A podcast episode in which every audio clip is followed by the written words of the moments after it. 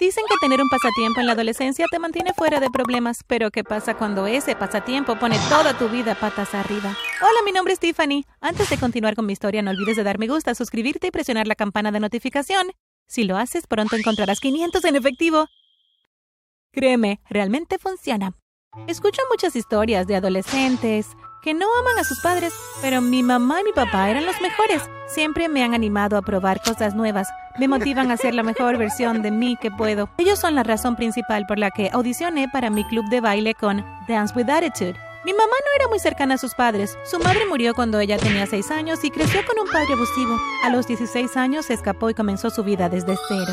Nunca dijeron que era hermosa mientras crecía, así que creó su propia línea de productos de belleza para mujeres. Aunque mi madre era una millonaria que había comenzado desde cero, no tenemos los coches más bonitos ni la ropa más cara. Mi madre siempre me dijo que fuera humilde porque nunca se sabe dónde puede llevarte la vida. Sin embargo, mis padres tenían una regla muy estricta. No se me permitía publicar fotos de mi madre en línea. Aunque tenía su propia empresa, le pagó a alguien para que fuera el rostro de la compañía mientras ella trabajaba en las sombras. Dijo que no quería que su padre la encontrara, así que no le gustaban las redes sociales. Sin embargo, a mi madre no le importaba que publicara videos o fotos de mí misma en las redes sociales, ya que mi abuelo no sabía quién era yo. Mi papá heredó una gran suma de dinero de su abuelo, pero no quiso renunciar a su trabajo. Amaba lo que hacía, era agente de viajes y disfrutaba recorrer el mundo. Mi mamá apoyó mucho sus sueños y su trabajo, al igual que él hacía lo mismo con ella. A veces incluso viajábamos con él. Esta última vez mi padre tomó un avión como siempre, pero cuando regresó tuvo que ser llevado al hospital directamente desde el aeropuerto. Mamá y yo llegamos al hospital para ver cómo estaba. Me senté fuera de su habitación mientras el doctor hablaba con mi mamá. Señora Rose, creemos que su esposo se contagió por la picadura de un insecto en su último viaje. Ya hemos comenzado a hacer exámenes para ver qué puede estar sucediendo. Sus síntomas no se parecen a nada que haya visto antes. Mi madre salió de la habitación de mi padre y dijo, Papá estará bien. ¿Qué tal si hacemos algo divertido esta noche? Ha pasado mucho tiempo desde que tus amigas visitan la casa. ¿Por qué no hacemos una pijamada? ¿Estás segura, mamá? No sé si estoy lista para tener compañía. Suspiré suavemente. Mi mamá colocó su brazo alrededor de mi hombro y me apretó suavemente diciendo, Tu papá no querría que estemos deprimidas. Tenemos que mantenernos fuertes por él, ¿de acuerdo? Tan pronto como llegué a casa llamé a mis amigas y les pregunté si querían venir a pasar la noche.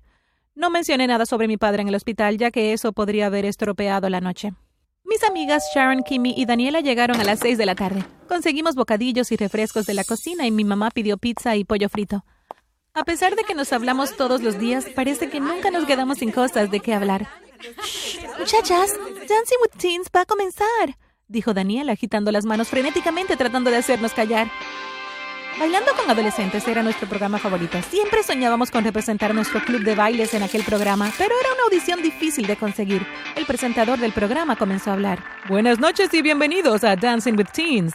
Mi nombre es Josiah Witherspoon. Esta noche nos enteramos de que uno de nuestros equipos no podrá llegar la semana que viene. Es una mala suerte para ellos, pero una gran oportunidad para otro equipo. Decidimos hacer un desafío de TikTok. El equipo que cree el mejor video de TikTok y nos lo envíe por correo ganará el lugar para estar en nuestro programa la próxima semana. Publicaremos el ganador este viernes al comienzo del programa. Buena suerte. Mis amigas y yo nos gritamos de emoción. ¿Oíste eso? dije emocionada. Los dioses finalmente nos sonrieron, dijo Kimi dramáticamente mientras extendía los brazos y miraba hacia el cielo. Nos reímos. Ok, vamos al grano. Busquemos una gran canción y coreografiemos algunos movimientos esta noche, dijo Sharon. Todas asentimos. Durante el resto de la noche practicamos nuestra coreografía y para la medianoche ya estábamos listas. Hicimos el video de TikTok y lo subimos a la dirección de correo proporcionada por el programa. Ahora todo lo que teníamos que hacer era esperar. Finalmente llegó el viernes. Mamá estaba en el hospital con papá y no se me permitía invitar amigos si ella o papá no estaban en casa. Todas nos conectamos en línea y esperamos a que comenzara Dancing with Teens. Buenas noches y bienvenidos. Mi nombre es Josiah Witherspoon. Esta noche, como prometimos, les mostraremos el video de TikTok que ganó el desafío. Mis amigas y yo estábamos pegadas a la televisión. Nuestra emoción crecía cada segundo que pasaba. Contuve la respiración cuando el video comenzó a reproducirse. ¡Éramos nosotras! Los gritos de las otras chicas llenaron mi habitación a través de la computadora. ¡Lo hicimos! Grité y comencé a hacer un baile de victoria frente a la televisión, hasta que me di cuenta del error que cometí. Había una foto mía y de mis padres en el fondo del video, expuesto para que todo el mundo lo viera. Me hundí en la silla. Estaba mortificada. ¿Debería decirle a mi mamá? Nunca antes le había ocultado nada a mi madre. Les dije a mis amigas que tenía que irme y corté la llamada antes de que pudieran despedirse. Fui a mi habitación y esperé a que mamá llegara. Mis ojos se abrieron y me di cuenta de que debía haberme quedado dormida. Revisé mi reloj en la mesita de noche, eran las 10.30 pm. Caminé hacia la habitación de mis padres y estaba a punto de abrirla cuando escuché a mi mamá sollozar al otro lado de la puerta. Ahora no es el momento de contarle a mi mamá sobre el video. Esperaré hasta que esté de mejor humor, pensé. Oye, mamá, dije mientras servía el cereal en mi tazón en la mañana siguiente. Kimmy, Sharon y Daniela y yo llegamos a ser invitadas a Dancing with Teens.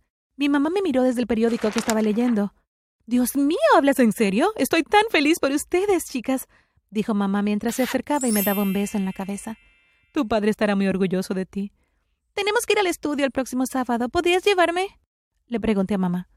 Claro que lo haré, no me perdería por nada del mundo. Esta semana las chicas y yo nos encontramos en la casa de las otras y trabajamos en nuestra rutina para el programa. Esta fue nuestra gran oportunidad de enorgullecer a nuestro club de baile. Para el sábado mi estómago se sentía como si estuviera pasando por un molinillo. Diviértete, bebé, dijo mi madre mientras me dejaba. Regresaré antes de que actúes en el escenario, ¿de acuerdo?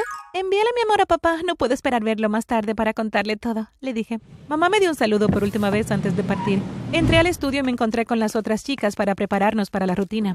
A cada grupo se le dio un espacio para practicar antes de hacer su rutina frente a los jueces.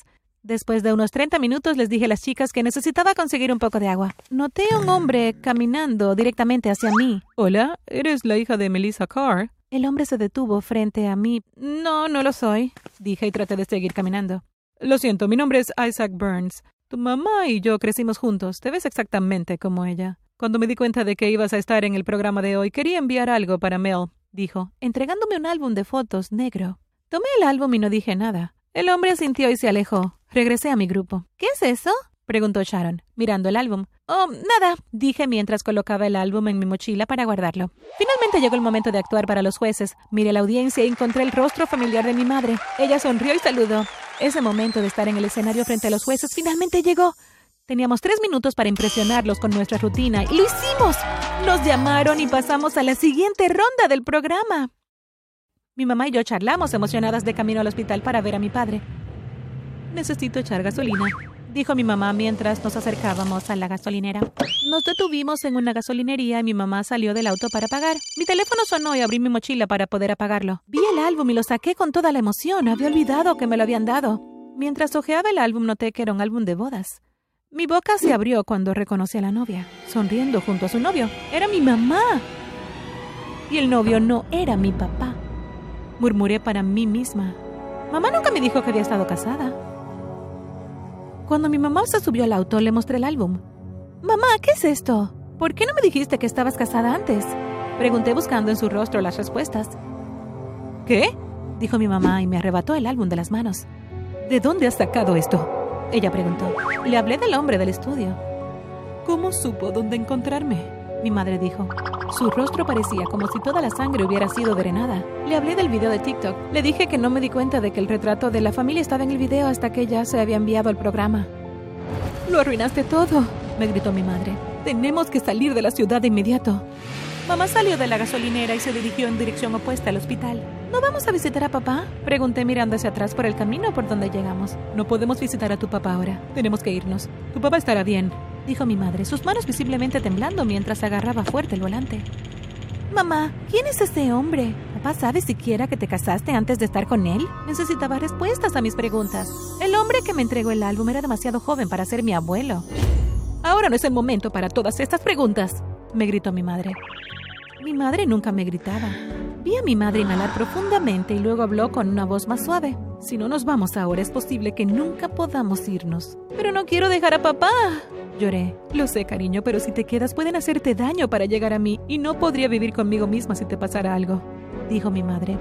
Los neumáticos del coche de mi madre chirriaron cuando se detuvo frente a la casa. Empaca solo lo que necesitas, dijo mi mamá mientras salíamos del auto. Tienes dos minutos para encontrarme en el auto. Mientras empacaba mi maleta pensé, ¿por qué no reviste el video? Todo esto fue mi culpa. Tiffany, vámonos. Gritó mi madre mientras estaba en la puerta principal. Salí corriendo de mi habitación y hacia la puerta principal. Me despedí de mi casa en silencio, ya que algo dentro de mí sabía que nunca volvería a ver esa casa. Mientras estábamos sentadas en el aeropuerto, de repente nos rodearon agentes de la policía. Melissa Blackman está bajo arresto por el intento de asesinato de Isaac Burns, anunció un oficial. Traté de sujetar a mi madre mientras la policía se la llevaba. Me llevaron a un hogar de acogida hasta que mi padre fue dado de alta del hospital. Intenté hacer preguntas sobre por qué arrestaron a mi madre, pero nadie quería decírmelo. Buscando en internet descubrí que mi madre en realidad hizo su riqueza casándose con hombres multimillonarios y luego matándolos. La apodaban la viuda negra.